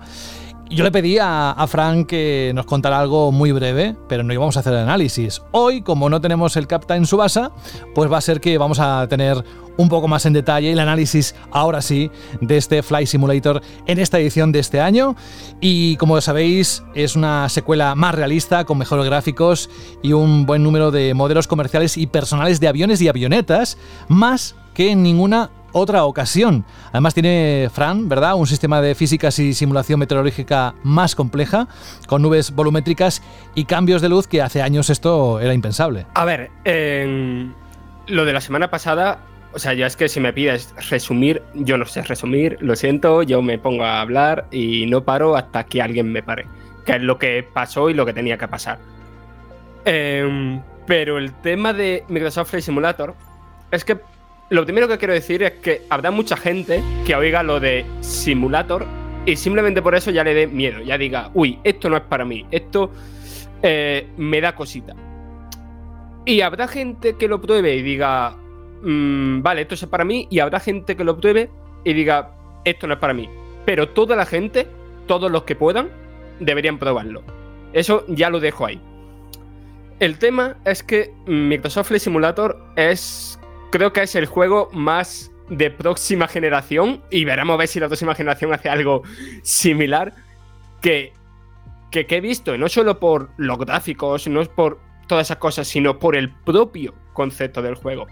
Porque es un, uso de toda la tecnología tan casi futurista, ¿no? Son tecnologías que están ahí, pero son eh, la unión de todas esas tecnologías, de cosas propias de Microsoft, de cosas de software abierto, de datos que están accesibles para todos, de unir todo eso en un mismo programa y darle un uso tan increíble, tan inteligente, tan sorprendente como lo que es Microsoft Flight Simulator, eso creo que no se había hecho mm, nunca. Para la gente que no haya oído nada del Loto Totama ni haya podido leer el texto de, la web, el tema es que Microsoft Flight Simulator es un simulador no solo del mundo, no, o sea, no solo de aviones, sino también del mundo. O sea, todo el mundo real está en Microsoft Flight Simulator. ¿Eso cómo se ha hecho? pues Microsoft tiene los mapas de Bings, que, que, no es solamente mapas en plan bidimensionales, como no se puede hacer Google y tal, que también tiene partes tridimensionales, pero vaya, son mapas tridimensionales que se han ido haciendo y mejorando con el paso de los años. Tiene la tecnología de Microsoft Azure, ¿no? que es pues, pues eso, potencia de procesamiento en la nube y tal y cual. Y después todo eso apoyado por temas de de climatología en tiempo real, de fotogrametría, de estas webs que te, que te ponen en tiempo real las corrientes de aire, las tormentas, tal. Y todo eso se muestra en tiempo real en Microsoft Flight Simulator. Es decir, esta misma semana ha, sido, ha habido gente eh, viajando con su avión por eh, este huracán que ha habido, que por suerte ya se ha ido deshaciendo un poquín. Eh, o sea, tú si hay una nube encima de tu casa y tú vas a la localización donde está tu casa, esa nube va a estar ahí. Si tú puedes navegar con el a tiempo real y si está amaneciendo en el momento en el que tú estás jugando, en el juego está amaneciendo. Si hay tal densidad de nubes, en el juego va a haber esa densidad de nubes. Y esto, la cosa es que es increíble porque el, cómo está recreado todo, eh, el nivel de fotorrealismo es en la mayoría de los casos muy impactante. Evidentemente hay algunas zonas de quizá pues no sé, temas de, de, montañas que no son muy conocidas o de pueblecitos muy, muy pequeños, que puede ser que no estén o sea, puede ser no, que no están recreados al milímetro, pero no dejan de ser reconocibles yo si voy a mi pueblo en avión, pues hay una montaña que es la Tiñosa, que no conoce ni Dios, pero si yo la veo, yo sé que, aunque no sea exactamente igual, pero sé que esa montaña es esa. A, ese nivel de realismo me refiero en los sitios más desconocidos. Después, en los sitios más conocidos, el nivel de realismo es mm, espectacular. Madrid está recreado de manera espectacular, Barcelona igual, te vas a Nueva York y, y no te parece concebible que tú estés viendo un videojuego y no una tecnología que fuera de lo lúdico. Y después ese también es un tema de que no sé hasta qué punto para mucha gente el Microsoft Flight Simulator será un videojuego, ¿no? Un, o una experiencia mm, a la que acudir de vez en cuando para simplemente relajarse y maravillarse con con, el, con nuestro bonito mundo en el que vivimos, aunque a se eso, nos olvide. Eso es lo que yo creo que me explica Fran, porque bueno, eh, lo que es el, eh, la base, ¿no? El hecho de poder viajar por todo el mundo con gráficos fotorrealistas, con esa climatología en tiempo real, ya es suficiente, o sea, ya es alucinante, ya justifica el, producto. Pero eso es lo que quiero saber yo, que si quieres también encontrar un videojuego aquí, ¿hay algo de videojuego? ¿Hay algún tipo de objetivos, de misiones si las quieres? ¿O simplemente es ir de un sitio para otro del mundo y ya está? A ver, lo primero, mm, Microsoft Flight Simulator en su base, ¿no? Se basa mucho en la. O sea, se basa mucho, no, se basa totalmente en la jugabilidad emergente. De todos los problemas y situaciones y momentos tensos y momentos relajantes que se pueden dar en un vuelo, ¿no? Y después está toda esa base de que es un propio reto, un propio objetivo en sí mismo, de ir mejorando como piloto, de ir aprendiendo, de ir mm, cada vez quitándote ayudas, porque el juego sin ayudas es como un Forza Motorsport con la ayuda desactivada, ¿no? Ese nivel de complejidad, pero que realmente es relativamente accesible, y ahora explicaré por qué. Pero con toda la ayuda quitada, es un nivel de simulación de que directamente te tienes que comunicar con, con el aeropuerto para decir que vas a aterrizar, ¿vale? El tema es que el juego tiene como una mini cam- es un tutorial, pero que en verdad funciona muy bien como mini campaña, ¿no? De mm, enseñarte a volar, ¿no? Y está muy bien, muy bien hecho porque es como han simulado lo que sería tomar una clase de vuelo y hay siempre una señora ahí hablándote y está muy bien hecha, pero claro, es solo con un avión. Y en el juego hay una variedad de aviones enormes que, aunque lo básico, lo- las cosas más pilares de la, de la aviación son compartidas entre todos ellos, no es lo mismo, ni muchísimo menos, eh, navegar con una avioneta Cessna que pilotar un avión de pasajeros de Boeing, ¿vale? Pero, aun- pero se puede hacer, ¿vale? No es algo que sea así una barrera, pero en mi opinión eh, se echa en falta que haya tutoriales, a lo mejor si no para cada avión, sí para cada tipo de avión. Es algo que he echado muchísimo en falta. Pero después de lo que preguntaba concretamente de los retos, eh, sí los hay. Hay, por una parte, un modo que me ha gustado mucho, que son eh, retos de aterrizaje, ¿no? El aterrizaje es una de las cosas más complicadas del vuelo. Y están separados como en tres dificultades, ¿no? Una en plan de como fácil y más fácil entre comillas y más para disfrutar del, escenario, otra que son como muy difíciles y otra que no es solamente que sean muy difíciles, sino que además son en situaciones climatológicas muy adversas. Y son eh, aterrizar en aeropuertos reales, pero muy pintorescos y muy dificultosos. O sea, por ejemplo, está el JFK de, Nue- de Nueva York, que vale, ese guay, pero después hay otro que a lo mejor un cacho de tierra de 200 metros perdido en mitad de una montaña, que es un aeropuerto real, y tienes que aterrizar ahí. Eso es, esta es una serie de retos que tienen un marcador global y, y tal, y que simplemente por el paisaje y por el y por las veces que vas a tener que intentar hasta que consigas aterrizar bien, es una experiencia muy gratificante. Y después, el modo que más me ha gustado a mí son como. mm, No recuerdo ahora mismo el modo, pero yo lo llamo los paseitos. Que son una serie de tours turísticos, ¿no? Que tú haces en avión. O sea, te va. El, el propio modo te va haciendo como una ruta de vuelo en la que tienes que ir pues parando de. Pues eso, entre distintos puntos, punto uno, punto dos. Y tú te vas guiando entre ellos, no porque te lo diga un GPS, sino porque te dice en el rumbo que debes tomar y te puedes equivocar. O sea, hay, cierto reto ahí, ¿vale? Pero es muy interesante porque en cada uno de esos puntos te viene como, como una pequeña descripción, ¿no? Como si fuera un guía turístico explicándote tus cositas de lo que estás viendo. Y a mí, el, mm, sinceramente, lo que más me ha gustado, o sea, lo que más me ha gustado del juego, el modo concreto que más me ha gustado, pero claro, en el momento que yo lo analicé, no sé si habrán metido alguno más, eh, solo había tres de esos trayectos. Y bien, cada trayecto te puede llevar una hora y pico, si no más, pero he hecho en falta más, que seguro que lo irán metiendo. Y después también había un modo que era cambiando una vez por semana. O sea, creo que una vez cada dos semanas. Cuando yo jugué era otro desafío de aterrizaje en los Alpes franceses, que era mm, bastante increíble, bastante bonito. Pero claro, cuando ya lo haces cinco o seis veces, mm, ya empieza a cansar un poco. Pero claro, es que es un juego que, que es infinito, porque acá literalmente tienes todo el mundo para hacer lo que quieras. Eh, después puede. Hay multijugador, pero es un. O bien un multijugador online con todo el mundo, ¿no? Tú estás saliendo de un aeropuerto y ves los aviones de otros jugadores saliendo de ese aeropuerto. O tú lo puedes poner privado, en plan de solo para tus colegas que invites. Pero me falta una funcionalidad que no sé cómo no se le ha pasado por la cabeza meterla, probablemente la metan más adelante, que es el tema de poder estar con un colega en otra cabina para enseñarlo a volar o que él te vaya enseñando a ti o simplemente para ir pilotando el avión los dos a la vez. Es, no sé, es una de esas muchas cositas del juego que me extraña que no esté aquí.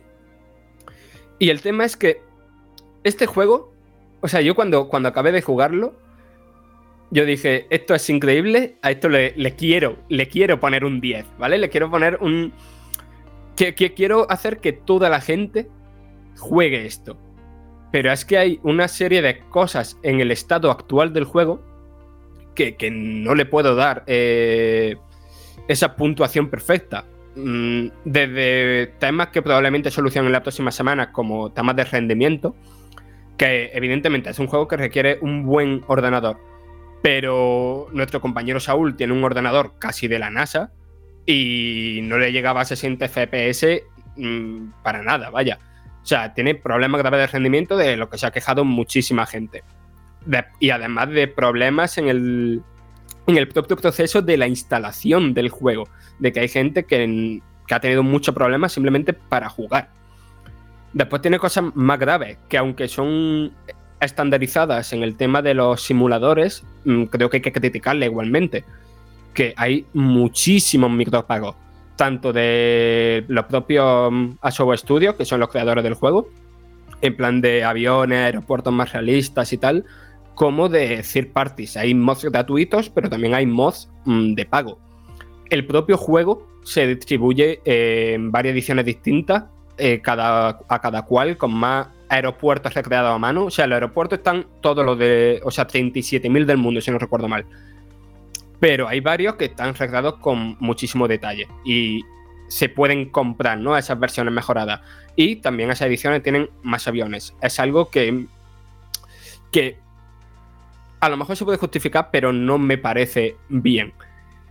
Eh, y después también eso son faltas, lo que he comentado de los tutoriales, lo que... Hay una cosa que me parece eh, totalmente absurda, porque sí, probablemente sea así, en un avión a lo mejor no puedes poner una dirección concreta y tienes que poner las coordenadas, pero tú no puedes buscar, Jorge, en el mapa del juego Parla y salir de Madrid e ir a Parla. Tú tienes que buscarte las coordenadas de Parla, meter las coordenadas y ya ir a Parla. ¿Sabes? El propio juego no te deja buscar sitios concretos. Y la, la- opción es esa, o buscar las coordenadas concretas o ponerte a pinchar ahí en el mapa con suerte de que le des donde quieres ir. Pero más allá de estos fallos, que son fallos que hay que criticar y que probablemente en tres años o en dos o menos estén solucionados. Pero este juego, sobre todo lo tenéis en equipo Game Pass para PC, yo creo que es una experiencia tan única que, que todos los que podéis tenéis que probarla de verdad. Yo, Fran, eh, no lo voy a jugar en PC porque no tengo un PC lo suficientemente potente y porque no me gusta jugar en PC y por mil cosas. Pero sí me veo eh, estas navidades en mi Xbox Series X jugando a esto. Eh, claro, aquí viene el problema, ¿no? De que es un juego muy complejo, un simulador, mil teclas, mil botones, vale, todo lo que tú quieras. Pero yo sí que le veo sentido, ¿no? A la adaptación a la consola, a poder en mi gran tele con mis manditos ahí tumbadito y dando paseos por el mundo, aunque no tenga la experiencia de simulador completa, porque por tema de interfaz quizá no la pueda tener con el mando.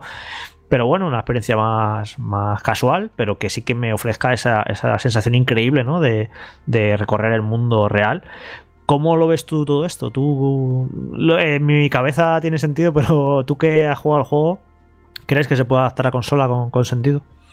A ver, lo primero es que cuando yo entrevisté a, a, gente de Asobo Studio y de Xbox en Studio sobre el juego, eh, ya me dejaron entrever de que iban a sacar periféricos para consola de teclado, ratón y demás, ¿vale? O sea que eso es una alternativa de que va a estar ahí de jugar al juego con teclado, ratón y mando, ¿vale? En consola. Y el tema de jugarlo solo con mando lo veo muy complicado. Que puede ser que lo adapten, ¿vale? No está confirmado. Yo he jugado al juego con joystick, pedales y todo. Y también he jugado con teclado, ratón y mando. Y esta última experiencia yo creo que es la que va a tener la mayoría de la gente, ¿no? Porque casi nadie tiene joystick en su casa, pedales y demás. Por, pero es que no se me ocurre cómo puedes reducir más la interfaz, porque la cantidad de botones que necesitas para todo y sobre todo el tema de tener que hacer clic, o sea, todas las cabinas de los aviones, todos esos botoncitos que tú ves dentro de la cabina de un avión, conforme vas quitando ayuda, los vas a tener que usar. O sea, eh, toda la, interfaz, las pantallas, eh, las palancas, los, los pedales, todo eso que hay en las cabinas son interactivos, ¿vale? Que ya de por sí es algo bastante impresionante. Pero es que es necesario y no sé cómo van a adaptar esa experiencia, porque yo creo que gran parte de la experiencia de cómo te hace sentir el juego es todas las cosas de las que tienes que estar pendiente en un nivel de simulación medio bajo, ya no sé alto porque mm, no he llegado, a, o sea, no puedo llegar a ese punto. Eh, si se quita eso, si lo hacen como un Forza de aviones, mmm, no sé qué puede quedar del juego, ¿sabes? O sea, va a quedar una experiencia curiosa. Los paseos, los paseos por el mundo y ya está. Sí, o sea, yo creo que, algo harán, que a lo mejor hacen eso, un modo, un modo paseo, pero, pero que eso, que la gente que se quiera esperar para jugarlo en Xbox Series X, porque no sé hasta qué punto esto lo podrían adaptar a Xbox One, me resultaría muy extraño, y el hecho de que solo hayan dicho va a salir en Xbox sin especificar máquina, puede hacer sospechar algo, pues que eso, que la gente que lo vaya a jugar a la nueva consola de Microsoft, pues yo que puede estar tranquila de que probablemente lo va a poder jugar con mando, teclado y ratón y tan a gusto. Bueno, espero que se queden a gusto todos los oyentes que nos reclamaron esto, precisamente el análisis del Fly Simulator. Em, si alguien se ha quedado con ganas, sabe que tiene la página web ahí para poder profundizar más, con vídeos, etcétera. Así que no sé si te has dejado algo en el tintero, Fran. A ver, algo seguro que se me ha quedado porque podría estar hablando de este juego mm, dos horas, ¿vale? Pero a no ser que vosotros tengáis alguna preguntilla que hacerme, yo de momento me voy a cerrar la boca. Pues vamos a preguntarle a Rubén, que sigue ahí todavía agazapada, alguna pregunta para Fran sobre el Fly Simulator 2020. Bueno, es que yo eh, lo poquito que he podido verlo, porque no he podido disfrutarlo tampoco, pero lo poquito que he podido ver, leer y todo, yo una época que era muy aficionado a los juegos de simulación de vuelo, incluso en mis primeras épocas como vendedor en Proin, lo que ahora es Coach Media, nosotros llevábamos las expansiones de Flight Simulator, ¿no? Que ese modelo de negocio que decía Fran de muchos micropagos, eh, yo creo que es, forma parte de la filosofía de Microsoft eh, y de Flight Simulator sobre todo, ¿no? Lo que antes se compraban en cajas físicas y ahora pues compras eh, paquetes más pequeños o de aviones o lo que sea, pero, pero yo recuerdo aquellas épocas tanto del software como de los accesorios de, eh, de los que en aquel momento que hacían unos accesorios que imitaban un poco los controles de una avioneta y que realmente hacía que fuera mucho más espectacular, espectacular. Unos accesorios que valían una pasta, incluso ya eran, ya serían caros en ese momento, imaginaros hace 20 años, ¿no? Eh, lo poco que he visto me parece alucinante, hmm. tanto para los amantes de los aviones como los de los simuladores, como los que simplemente quieran probar algo diferente, algo relajante o puedan ver un poco ciertas cosas que de otra manera no se podrían ver. Con lo que, lo que dice Fran, te guste o no te guste ese estilo de juego, yo creo que es un juego que hay que probarlo. A mí me parece interesante que, los simuladores históricamente pues han sido juegos como muy de nicho, ¿no? De que juegan ciertos loquitos de los trenes o de los aviones o de lo que sea y ahí se quedaban, ¿no? Y los Flight Simulator han existido de toda la vida y tener un público muy concreto. Y ahora de repente eh, se está hablando muchísimo de este juego, está, lo está probando mucha más gente de lo normal con ese tipo de simuladores.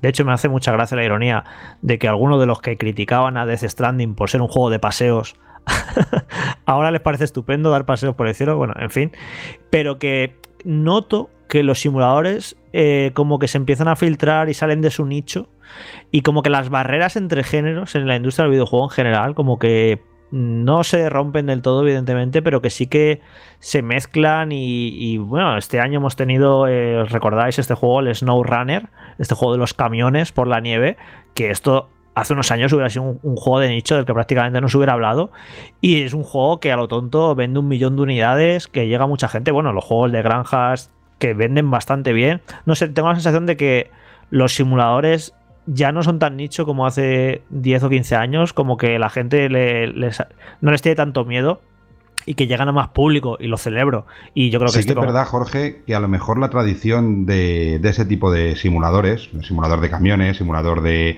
de retroexcavadora, simulador de tractores, eh, todo esto está entrando últimamente más fuerte en España. Pero fuera de España, por ejemplo en Alemania, eh, vas a muchas tiendas y hay lineales completos de juegos de PC, algo que aquí muchas veces eh, ni se ve, ¿vale? Porque ya no hay lineales con juegos de PC, pues hay lineales completos solo de simuladores, simulador de taxista, simulador de mecánico, simulador de mecánico de camiones, Sí, simulador Alemania de les todo, encantan. es una locura y venden Les- muchísimo. sí, sí, Los Farming encanta, Simulator sí. en Alemania son verdaderos súper, súper, súper top de ventas. De Entonces, hecho, quien haya, quien haya- aquí. quien haya ido a la Gamescom se dará cuenta, ¿no? De que montaron unos stands espectaculares de estos simuladores, el de, el de, el- el de la granja, montar un pedazo de stand flipante. Y es eso, en, por lo que sea, en Alemania históricamente siempre les encantan los simuladores. Y hay simuladores de cosas que son sorprendentes de lo específicas que son, en plan eh, simuladores de autobuses urbanos, simuladores eh, de grúas de almacén, eh, es que es un, todo un mundo de, los- de los simuladores y por no sé por qué motivo en Alemania le gusta mucho. Yo recuerdo el primer año, perdona, ya con esto termino, ya no digo más cosas. El primer año cuando, cuando Coach Media, que es una empresa, una empresa de distribución de software eh, independiente más potente de Europa, que son austriacos pero están en Alemania, eh, recuerdo el primer año que vinieron con el portfolio de, simuladores de todo tipo, eh, hace, estaría hablando de unos 6-7 años, ¿no? Cuando aquí todavía no había explotado ni el Farming Simulator ni nada de esto, y, nos enseñaron, pues como producto top, un catálogo que tenían única y exclusivamente de simuladores y tenían más de 50 juegos de simulación diferentes que simulaban cualquier tipo de cosa, ¿no? Y, y nos lo presentaron, nosotros nos lo quedábamos mirando como diciendo, estáis locos, esto aquí no se vende absolutamente nada. Y poco después empezó ese boom del Farming Simulator eh, y muchos otros juegos de simuladores y han vendido relativamente bien para lo que pensábamos que iban a vender o vendieron relativamente bien, pero nada comparado con Alemania. Nos enseñaban cifras de Alemania y estábamos hablando de que habían simuladores que vendían más, en muchos casos, grandes títulos que para nosotros serían unos triples A y que allí venden muchísimo, ¿no? Pero bueno, solo como, como anécdota de aquella época. Y si alguien, Rubén, quiere comprarse la edición normal o la edición deluxe de este Fly Simulator 2020, ¿dónde puede ir, por ejemplo? Bueno, pues desde aquí, como siempre sabéis, que tenemos nuestra tienda referente, nuestra tienda online de videojuegos, accesorios y merchandising referente, y no solo porque sea nuestro patrocinador, que también es algo importante, porque eso significa que saben escoger con quién es estar, sino que como usuario es eh, tu tienda de videojuegos.com, la tienda de videojuegos online, eh, pues que más está creciendo en los últimos meses y que más está vendiendo gracias a la cantidad de promociones, a la cantidad de juegos y sobre todo a los precios al servicio que solo ellos son capaces de ofrecer. Así que acordaros, si busquéis algún juego, sea el que sea, tu tienda de videojuegos.com tiene que ser vuestro punto inicial de referencia. Sí, además estás ya pensando en todo lo que va a ser esta octava temporada y acciones que vamos a hacer con tu tienda de videojuegos, como siempre estamos haciendo desde los últimos años. Así que no sé si nos queda algo más, me parece que no. Vamos tirando sintonía de salida, nos vamos poco a poco diciendo adiós con la manita. Hombre, mm, la intención que si no me equivoco, porque claro, yo me he comunicado muy poco con el señor Piscinas, es decir, el que nos mandó la foto desde la piscina la semana pasada. Y hombre, tampoco ha dado mucho de sí ese, esa opening live como para dedicar un programa entero. Pero bueno, una buena parte, Jorge, sí que hemos dedicado, ¿no? Bueno, hemos, le hemos dedicado lo que creemos que se merecía, ¿no? Exacto. o sea que... Pues vamos a ir diciendo adiós a Fran Gematas, que hoy ha tenido ese momentazo con el Fly Simulator. Gracias por hacer los deseos realidad de unos cuantos oyentes que lo pedían. Nada, sí, yo encantadísimo de hablar del juego y, o sea, para que hagáis una idea de cómo estoy yo con el juego, yo normalmente es juego que analizo, juego que desinstalo para ponerme con el siguiente. Y este se va a quedar aquí instalado bastante tiempo. Pues gracias, Fran, y hasta la próxima semana. Un abrazo. Una pierna, que no lo había dicho todavía esta temporada. Una pierna, venga, va. De momento una pierna. Cuídate mucho. Ahora sí, Rubén, Rubén Mercado, muchas gracias. La próxima semana más y mejor. Por cierto, también comentaremos esos accesorios del Captain Subasa que están en circulación o van a estar en circulación dentro de muy poquito, pero lo haremos la próxima semana, así que te esperamos aquí. Muy bien, pues, pues sí, ya están a la venta, ¿eh? ya decimos que los accesorios están a la venta, pero la semana que viene con el análisis hablaremos. Yo te mando la otra pierna, así le dejo a Jorge que te mande la del medio. ¿eh? Así que hasta la semana que viene. Un abrazo a todos. Otro, cuídate mucho. Y sí, ahora Jorge, yo la próxima semana vamos a decir que va a ser el programa con ya la escaleta completa, con sus secciones, con sus historias. No sé exactamente qué habrá, así que dices que hay un montón de juegos, hay puestos que se han colocado todos en el mismo momento, en las mismas fechas. Pero ya me irás contando. Yo voy preparando las sintonías de los juegos y será un programa especial. Así que no sé si tienes algo más que añadir, si no, adiós con la manita y ya está. La pierna no hace falta, ¿eh? ninguna, ni la de la derecha, ni la izquierda, ni la del medio, déjalo ahí. No, no te mando ninguna extremidad, que nos van a hacer falta todas para las semanas estas que vienen de, de curro intenso. Estoy viendo aquí el, el, calendario, la semana que viene sale Marvel's Avengers que cuando grabemos el programa ya le habremos metido unas cuantas horas y no será mejor un análisis como tal, pero sí unas primeras impresiones después de 10, 15 o 20 horas, lo que no se haya dado tiempo. El NBA 2K21, que, que espero que venga nuestro compañero Alfonso al retorno al programa y para hablar de lo que le gusta ah, tanto. Pero ya se, ha adelantado, ya se ha adelantado una, una novedad. Ah, igual, igual, igual. Y si yo creo que no llega mucha gente hasta, hasta aquí a, a escucharnos. Eso, eso te lo crees tú. ¿Quieres que hagamos una prueba?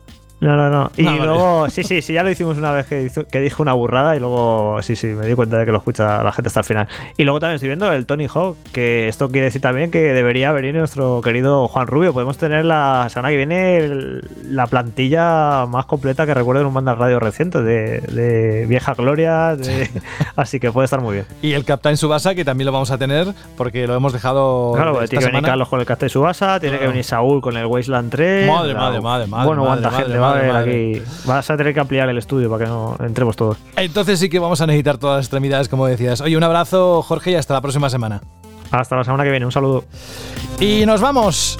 Pues así, con esa sensación de que la temporada ya pasando de mes, como que es un poco más entrando en el otoño, en la recta final del 2020, en los juegos más potentes, campaña de Navidad. Bueno, a ver, que tampoco quiero marcaros si ahora mismo estáis pensando que todavía queda una parcela de verano, al menos hasta el día 2021 del mes de septiembre y que no os quite nadie las vacaciones, ¿eh? Bueno, que por mi parte, saludos de José de la Fuente. Siempre es un placer, como sabéis, estar con vosotros. Muchísimas gracias de nuevo por la acogida del primer programa. Ha sido apoteósico.